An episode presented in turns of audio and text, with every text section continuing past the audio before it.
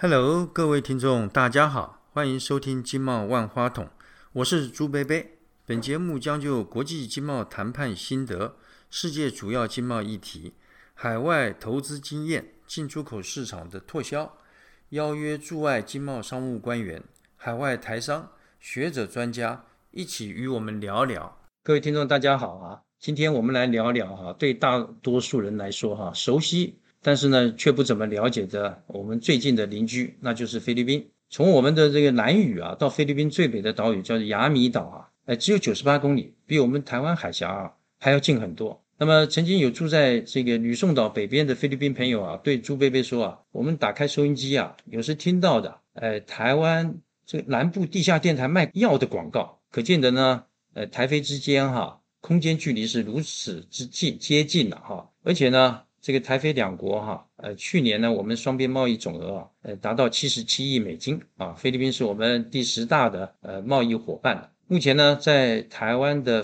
菲律宾移工呢有十六万。他们大部分呢都在工厂做工作啊，因为他们呃菲律宾呢一般人的英语能力啊，在东南亚各国中里面是最好的，他们可以了解英文写的那些操作手册，所以呢我们要感谢这些菲律宾的朋友啊，对我们台湾经济发展的贡献啊。朱贝贝啊，记得四十多年前啊，菲律宾的经济发展比我们进步很多，大家或许不知道，民国四十年了。政府刚刚迁到台湾，国家的财政呢非常困难。当时呢，总统的凯迪拉克坐车哈，就是菲律宾华侨哈赠送的。现在呢，这部车子啊还放在中正纪念堂啊展览厅中，大家啊有空可以去瞧瞧。还有我们国内哈许多工商机构啊，比方说像国泰世华银行的前身呐，世华银行，还有华国饭店呐、国宾饭店呐、环亚世界啊，都是来自菲律宾的投资。当然呢。他们现在的人均 GDP 啊，远远落后台湾了。对我们国人来说哈，那么要到菲律宾啊去投资去发展，还有没有发展的机会？那么菲律宾的整体投资环境如何？要怎么样的管理他当地的员工？那么这些问题呢？那今天呢，朱贝贝哈很高兴啊，邀请到我的老朋友哈，旅飞多年哈，现在是我们亚洲台商总会总会长哈，江总会长江福龙先生哈，来和我们聊一聊。江总会长哈，旅居菲律宾哈二十多年，呃，现在是稳盈科技公司的负责人啊，事业经营呢非常成功。他对菲律宾的市场、呃风土的习俗、经营的法规等呢，呃有很深入的了解与丰富的经验。江总会长啊，待人诚恳，处事练达，热心公益，对来菲律宾发展的台商啊，都是不吝提供协助的。呃，是我们菲律宾哈重要的侨领。他曾经获得哈台商海外磐石奖。呃，也曾担任哈亚洲台商总会的副会长，菲律宾台商总会的总会长，以及侨务顾问啊。那么当然呢，他现在是我们亚洲台商总会的总会长，多年来呢都致力服务台商，反映台商的心声，贡献良多了哈。呃，总会长您好，那么请您跟我们听众哈呃问候一下。大家好，欢迎大家一起来了解菲律宾。总会长，嗯，您去菲律宾哈发展了这么多年，能不能请您介绍一下您公司啊在菲律宾的主要的业务，呃，还有它的这个产品跟这个销售的对象哈？那么另外就是说，您当年哈是在一个什么样的机缘之下会选择哈来菲律宾设厂投资的？啊，我一九八九年第一次到菲律宾考察，然后在一九九二年的时候就投资菲律宾。主要的原因是台湾的电风扇的产业生产基地由台湾转向大陆，我们公司生产的电风扇网生意就少了很多。我们菲律宾还有客户，所以就把机器移转到菲律宾生产。初期的时候订单也很少，看到一些菲律宾一般的公司办公桌都是木质的，我们就开始引进。O A 办公家具来菲律宾，由于菲律宾办公家具的体积太大了，所以我们就在菲律宾当地生产，节省一些运费。我晓得您公司的像电风扇在菲律宾的市场占有率非常高嘛，好像大概占百分之多少这样？我们都是做 O E M 品牌，对，所以我们只做那个大品牌的当地的大品牌，是，所以我们。那个大品牌的占有率应该是三十个 percent 应该有了。啊，是对，因为我记得不管它那个电风扇，因为菲律宾天气热嘛，所以电风扇的需求量是蛮大的。不管电风扇是哪一个品牌，大概有很多，大概都是你们公司生产的吧？哎，对，是是。您是一九九一年去，现在呃整整三哎三十年了，哎，快要三十年了哦，三十年。哎呀，真是先进了哈！好，这几年来哈，嗯，这个尤其是这个呃这个现在的这个总统啊，杜特地啊上任以后哈。总会长，那您觉得菲律宾哈，呃，在您这个过去三十年在那里发展的经验，就是在最近的这个七八年哈，菲律宾的这个经济啊，呃，发展是呃向上欣欣向荣呢，还是说停滞不前呢？那他们一些主要的国家的收入，呃，主要的产业大概是哪一些呢？啊，杜特地上任以后，因为世界各国的经济也都很好。菲律宾是人口红利，它外劳输出的话也是很多，然后外劳汇回来的资金及线上博弈也雇佣了很多的员工，也有一些外销厂商把产地移到菲律宾来生产，所以整个菲律宾内销的市场欣欣向荣，所有的产业生意都很好。但是这两年受到疫情的影响的关系，大家生意都受到很大的影响。对朱薇薇，呃，从前在那里工作的时候，我的印象就是他们因为菲律宾在海外的移工哈有超过一千，大概一千两百万所以他们好像每一年会回去的哈。根据他官方的统计，朱薇薇记得在呃两一年前啊，大概每一年会回去的侨汇啊，大概有两百八九十亿啊。但是这个是有登记的，呃，据他们很多这个非正式的讲，就是真正的会回去的。侨汇大概有将近五百亿美金啊，这个对于菲律宾的经济哈是非常重要的。另外，您刚刚也有讲到说那个有所谓线上博弈嘛？哎，对对对，线上博弈好像在全世界哈可以合法经营线上博弈，好像只有菲律宾。哎，对，线上博弈的话，菲律宾它本身有开放，哎，好像呃最主要这个博弈的客户啊都是呃中国大陆。哎，好的，各位听众大家，您呃可能想不到哈，呃，在新冠疫情之前哈，这个在菲律宾崇尚线上博弈的大陆的员工，他们有讲哈，就是有申请工作证的，有十呃大概有将近十五万吧，那没有申请工作证的，全部加起来将近有三十万，所以这个是变成一个。呃，就在经济发展方面是比比较一个特殊的一个情形啊，那讲不好听就是比较畸形的哈。但是这个呃这个还是一个呃所谓的商业的活动吧。这个总会长，虽然这个菲律宾啊是我们最近的这个邻邦了哈，但是过去呢，呃曾经因为这个呃渔船的海域的纠纷呐，呃因此呢使我们许多的国人哈对于菲律菲律宾的印象，坦白的说啊其实并不太好。那您呃旅菲经商这么多年啊，能否？这个跟我们分享一下啊，您对一般菲律宾人哈民族性的观察，尤其在管理呃菲律宾员工的时候啊，有哪些应该注意的事项啊，可以提供给我们厂商哈做参考啊。我们台湾人在菲律宾开工厂，对待菲律宾的员工都很照顾，所以菲律宾人对台湾很友善。菲律宾人比较有小聪明呐，他们比较爱面子的，他们的性情哦啊比较乐观呐。而他们没有储蓄的观念呐，有钱他们就花掉，啊，没有钱的话再向啊公司借了，还是向朋友来借款这个样子。哦，那您说他们会向公司借款，那您的员工这么多年，一一定有人会向你借钱，那你到底借不借呢？啊，我们会看情形，他借的款像是用在什么用途。如果说比较重要的、比较正常的用途的话，我们还是会借他们。哦，我曾经听他们讲，说是，嗯，就是菲律宾人很爱面子，啊，所以他如果做错事的话，你最好不要当着大众的面前，呃，去骂他或者是责备他。哎，对，啊，是不是？哎，他们比较爱面子，所以你如果老板或者是上面骂了他们以后。他们很容易有一些嗯反应吧，哎，比较会混谈，所以你就是要私底下还是叫到办公室里面哦，跟他们讲清楚，这样管理上比较好。哦，对对，这个都是实际的经验啊，哈。那所以这个可能跟厂商到大陆对待大陆的员工可能是非常不同的做法。哎，对对对。啊，哎大陆员工是要军事化的那种啊对啊，要责骂式的啊。其实就说在您呃跟他们呃一起工作的这些期间哈，您觉得菲律宾的员工哈容不容易教，还是说挺笨的，教不会？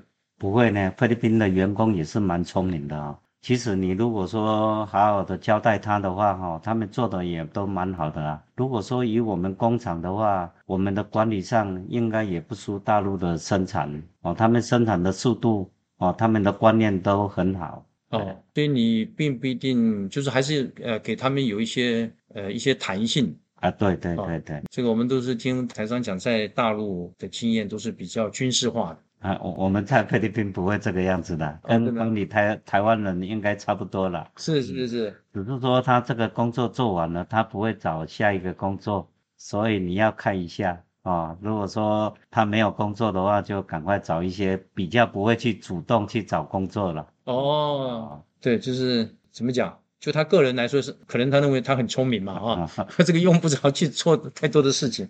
那另外一个还有一个就是，呃，您在菲律宾，嗯、这将近三十年哈，他们都没有什么排华，不像印尼、越南、马来西亚，每隔几年就有一次排华的这种啊，呃，对于我们台湾的这个台商工厂呢，有的时候都会造成一些损害。菲律宾这么多年里面，好像基本上都没有。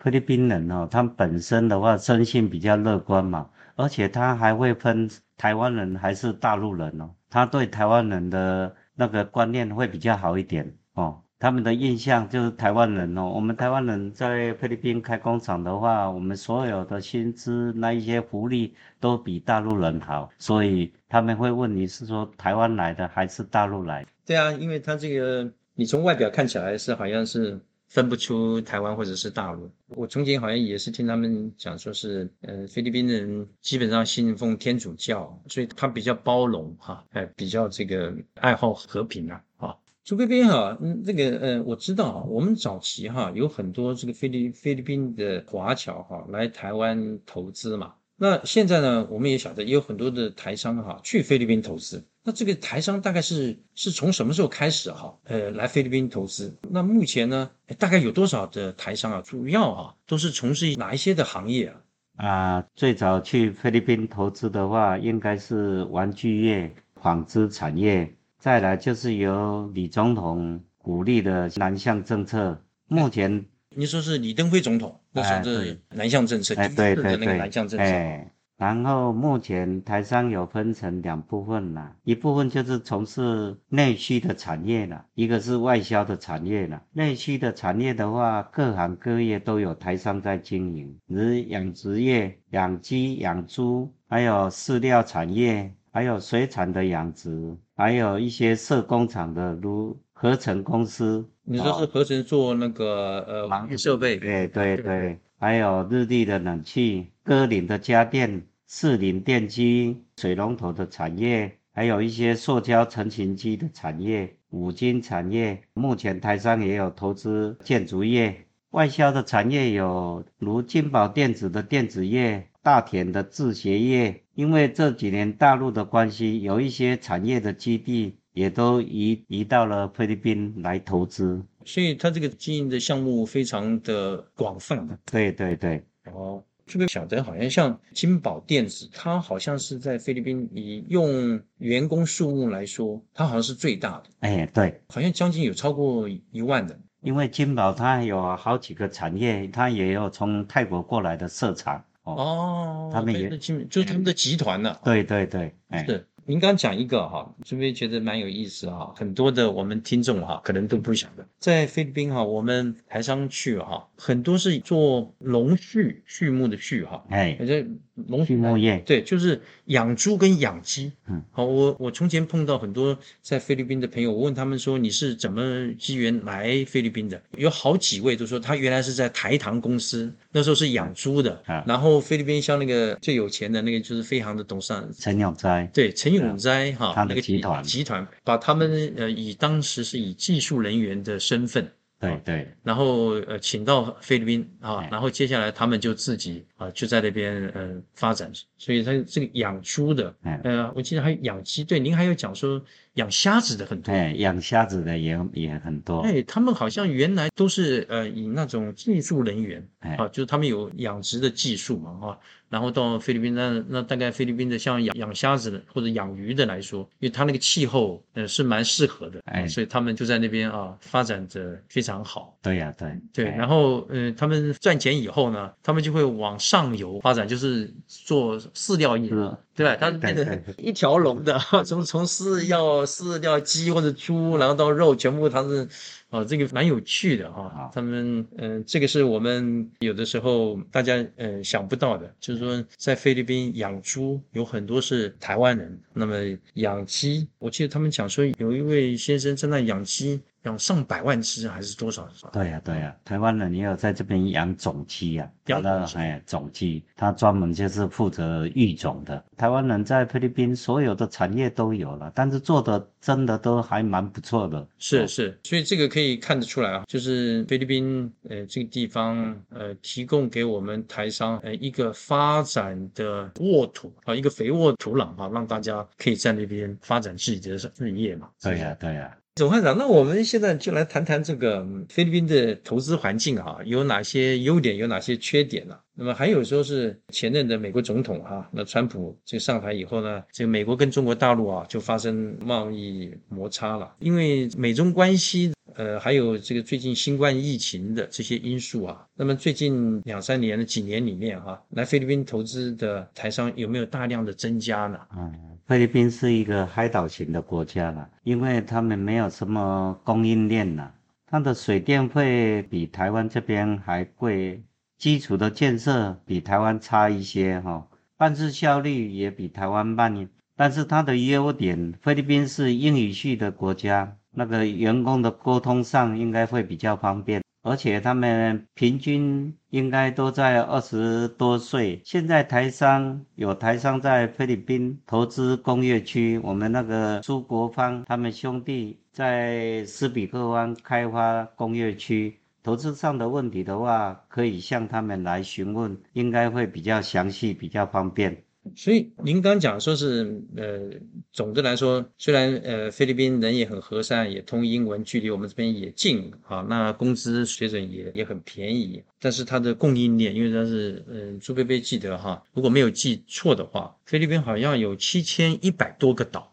对对对，所以它的那个供应链啊，就是全国的物流一定是很零碎的。啊，它它这个，我就记得朱贝贝第一次去的时候，有个我的印象很深刻哈，就是那个路旁的电线杆上面挂了几十个电表，是不是？对呀对呀，都挂的蛮高的。对对，挂的很高。那个时候我就问他们说，哎，因为我们的电表都是在家里面嘛，啊，怎么为什么电表都挂在那个呃公共场所挂的很高电线杆上面？后来他们跟我讲说是好像是因为电费很贵，哎，你挂在家里面的话哈。可能会偷电，或者是会去拨那个电表，所以所以这个可以看得出来哈，他们的电费很高啊。像我们台湾是电是不能随便乱涨价的，他们的电费好像我们台湾的三四倍嘛。嗯，应该差不多两三倍了。哦，两三倍。哎，所以你如果做制造业啊，如果是一个高用电、高耗能的产业，那你用电的成本就会比较高。但是如果说在外销的产业区的话，哈，他们的电费因为偷的电的话比较少，所以他们的电费就差不多台湾的一倍多而已了。工业区里面外销厂他们的电费都会比较便宜的。所以在外销的工业区里面，你不设厂的话，对对，它的电费就会比较便宜。哎，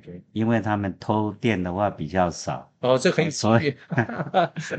他那个他们是这样的哈，各位听众，这个他们这个情形跟我们台湾不一样哈。他们那个电费市场啊，是纯粹是呃所谓的市场行情的，每一个地方的电费啊都不完全一样，不太一样，是不是？不太一样。你说工业区内跟工业区外好像也会有差别。他们应该是这个电力公司发出来的电，比如说一千度，然后你电表上，比如说只有五百度，所以说它要再加它的损耗五百度哦哦。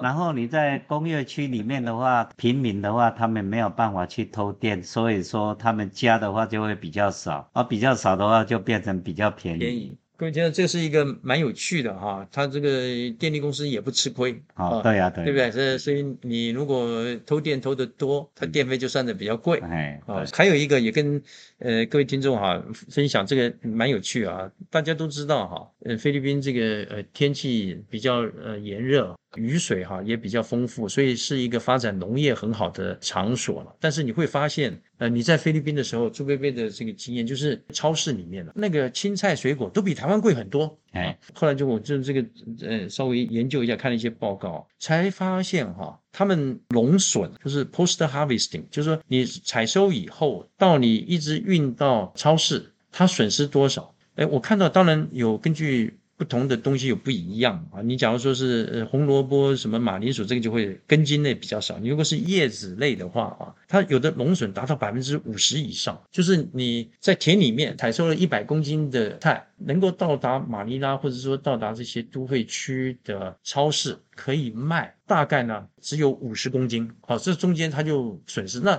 这还是这个农这个蔬菜类哈。假如你是鱼虾类的话，它可能损失更大。那我就曾经问过他们说，这个为什么会有这么高的农损率呢？后来他们跟我们讲，就是因为他们那个冷链啊。物流的呃系统哈比较落后啊，所以它这个对于农业哈，他们就是一个很大的损失。虽然他们生产呃其实并不差的，但是你内陆的这个运输啊、物流哈，这个是他们一个弱点，也是他们的罩门啊。就像总会长您刚刚讲的，因为菲律宾是一个海岛型的国家，那么多的岛，小岛跟小岛之间你的运输，你要卡车，然后再上轮渡，再卡车过公路啊，它的成本呢，呃，虽然生产成本很低啊，但是真正都卖到你的时候，那个成本倒是蛮高的。对呀，他们那个整个运输费用也蛮蛮高的了。产地的话，它的价钱没有那么高了。比如说，我们以西瓜来讲的话，产地可能就是卖个它的批发价可能二十几块钱。批手，哎，批手，然后卖到超级市场的话，应该都是要八九十块钱，甚至比较高级的超级市场的话，都要超过一百块，所以变成五倍啊，差不多哈，对呀。各位听到那个批索跟我们台币的汇率大概是一块批索值值得六毛钱吧？现在应该不到六毛钱。对，刚刚您讲说一斤西瓜如果一公斤的话，二十块批索大概就是我们的十二三块。十二块钱，差不多这样。但是你要卖到超市，要乘五倍了。对啊，差不多八八九十块、一百块了。这个是这个呃想象不到。那您刚刚也讲到说，我们嗯有一位台商在那个苏比克发展工业区。那各位听众，您可能晓得啊，苏比克原来是美军在亚洲最大的，在东南亚最大的海军基地嘛，是不是？后来对对对对，那美军好像撤走以后。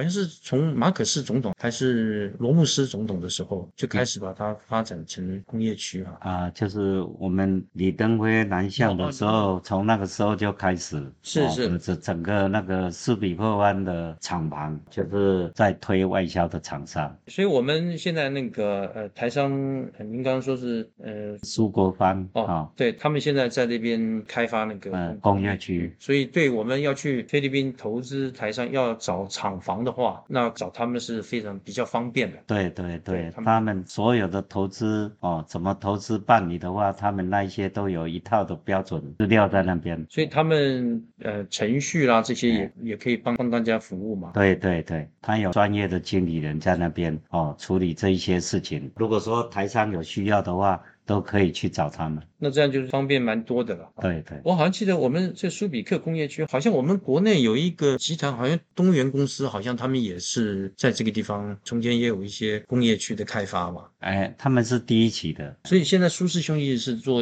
第二期、三期。对对对。所以呃，我们也晓得，如果要到呃要去投资设厂，当然土地。这个是一个非常重要的一个因素了。那如果呃我们正好有台商在那里从事这一方面的，可能就会省去很多的麻烦。总会长，现在我们在菲律宾的台商大概有多少人呢？那么还有这个在菲律宾呃有哪些的呃我们的台商组织？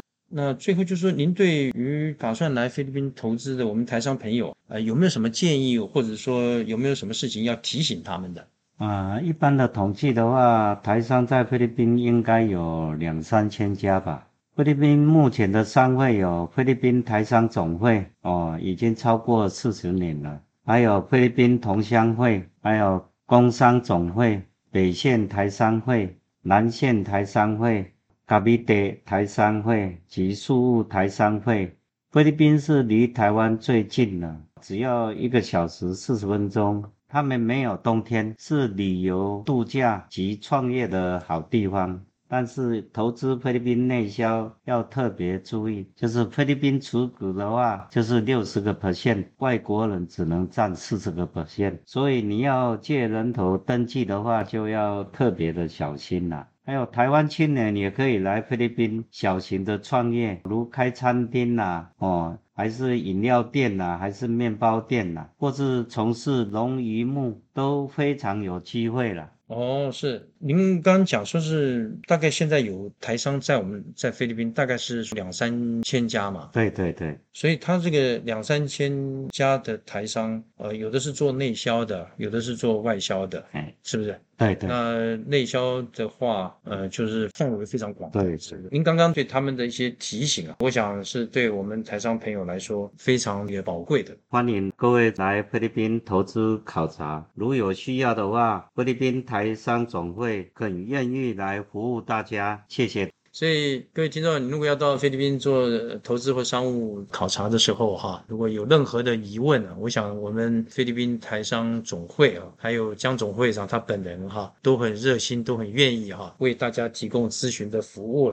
那我们呃今天呢，朱贝贝非常感谢江总会长在百忙之中啊，呃来跟我们分享他宝贵的经验啊，以及这个非常中肯的建议。那我们知道哈，菲律宾是我们最近的邻邦哈。它的人口将近一亿一千万，大家可能想不到有这么多人不但人口多哈，而且它的平均年龄的中位数啊是二十三岁。那我们台湾呢，这个年龄的中位数啊是四十二点八岁，所以他们是一个年轻化的国家，拥有巨大的人口红利啊，未来的这个市场发展的潜力啊，值得我们开发了。那刚刚听到呃江总会长这些分享啊，我们可以呃清楚啊，那到菲律宾哈新商投资哈。它有很多的好处，比方说，就像刚刚讲的这个人口的红利。那么另外一个就是菲律宾呢，他们并不太储蓄的，所以消费力非常强。然后呢，工资也便宜，距离台湾也近。那沟通呢，大概是在全东南亚里面哈，应该是呃最方便的，因为一般来说，呃用英文呢就可以直接表达了。那另外呢，菲律宾人呢，呃非常热情和善。呃，也不排华，再加上呢，欧洲跟美国都提供菲律宾呃所谓的 GSP 待遇啊，就是这个呃一般最惠国待遇。那么很多菲律宾的产品呢，销到欧美国家，呃，要么是免关税，要么是关税非常的便宜。当然，它有这些这么多的优点，同时间呢，它有很多的所谓的罩门呐，比方讲它的基础建设哈，比较不是那么的理想。然后呢。它的行政效率啊，可能也比较差一点，可能也有所谓的贪腐的情形。那这也是东南亚各国一种普遍的现象。同时间呢。菲律宾呃虽然是一个非常民主的政体啊，但是政治的环境啊并不亲民啊。大家晓得，今年六月菲律宾要举行总统大选，那这个杜特地总统本来说他要从总统变成竞选副总统，有的时候又会讲说他的女儿哈莎拉哈要呃出来竞选，所以大家可以晓得菲律宾的这些政治啊，它是一个所谓家族在掌控的嘛，这些呢会造成他政治方面不是那么亲民，这个亲是。呃，清朝的清，明是明朝的明。这个对于我们台商，呃，你要如果要去那里发展，你要如何的趋吉避凶啊？那么从前人的经验与教训啊，可以供我们后来台商的指引参考啊。那像呃江总会长，还有我们吕飞在各地的台商组织啊，都很乐意哈分享他们的这个资讯哈。那么值得我们有意到菲律宾投资发展的厂商哈做参考。那最后呢，呃，我们谢谢大家哈今天的收听。呃，大家再见。好，谢谢所有的听众，谢谢，欢迎来菲律宾。那我们下课喽。